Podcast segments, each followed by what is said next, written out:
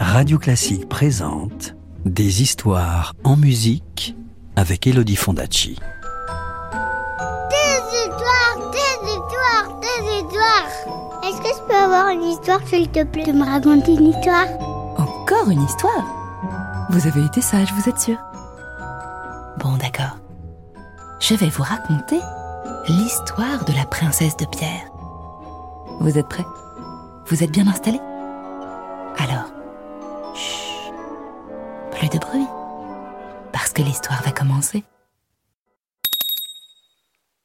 Chapitre 1 Le château de pierre.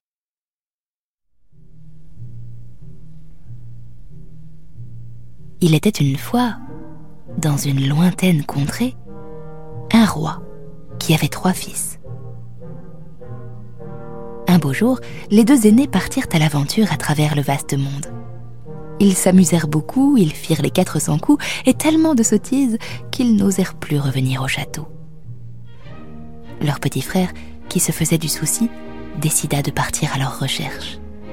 Et au terme d'un long voyage, il finit par les retrouver.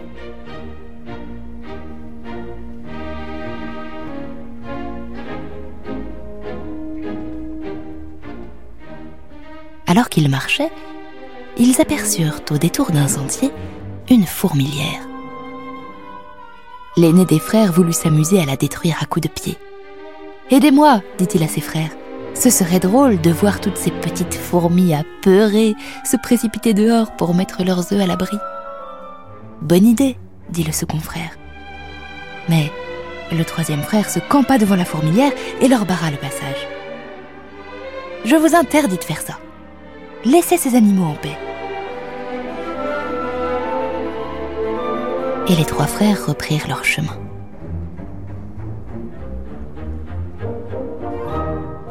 Un peu plus tard, ils arrivèrent au bord d'un lac sur lequel nageait un très grand nombre de canards. Le second frère voulut en attraper quelques-uns. Aidez-moi, dit-il à ses frères, nous allons les faire rôtir.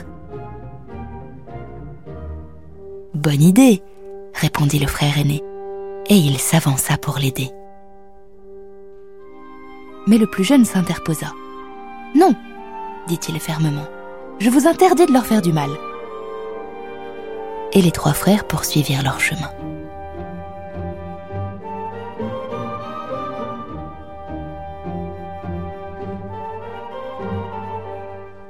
Dans l'après-midi, ils trouvèrent une ruche d'abeilles qui était tellement remplie de miel qu'elle en débordait.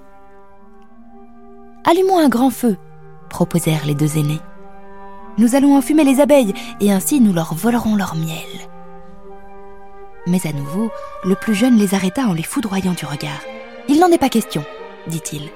Laissez donc ces animaux en paix, je vous défends de les brûler. Et les trois frères se remirent en marche.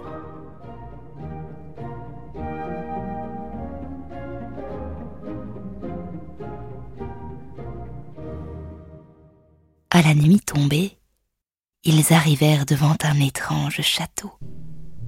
Tous les jardins, tous les arbres, tous les oiseaux étaient en pierre, car une terrible sorcière avait ensorcelé le palais. Les trois frères frappèrent à la porte, mais nul ne leur répondit. Il n'y avait aucun bruit. Ils traversèrent de lugubres salles et ils arrivèrent enfin dans une pièce sombre où était assis un homme, gris et triste comme la pierre. C'était le roi. La sorcière l'avait épargné car elle voulait qu'il souffre de voir ses trois filles changées en statues. Et il avait tant souffert que le chagrin l'avait rendu muet.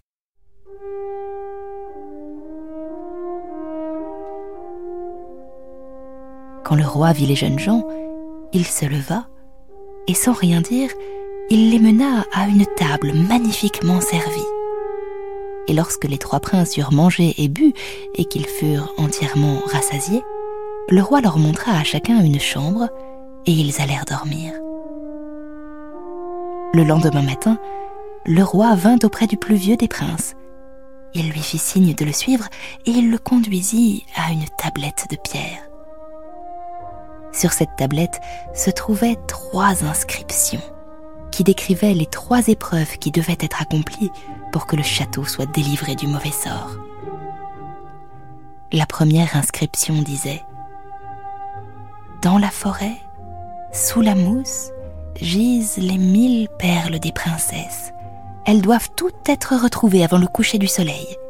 S'il en manque ne serait-ce qu'une seule, celui qui les aura cherchées sera changé en pierre.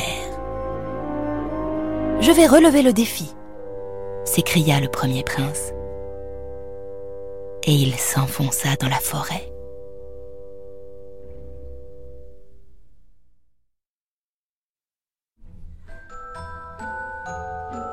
Tu veux connaître la suite de l'histoire?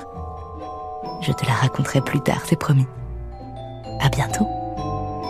C'était La princesse de pierre, un conte de Grimm raconté par Elodie Fondacci sur la symphonie Petite Russie de Piotr Tchaïkovski. Retrouvez la suite du conte en podcast sur radioclassique.fr. Radio Classique, des histoires en musique.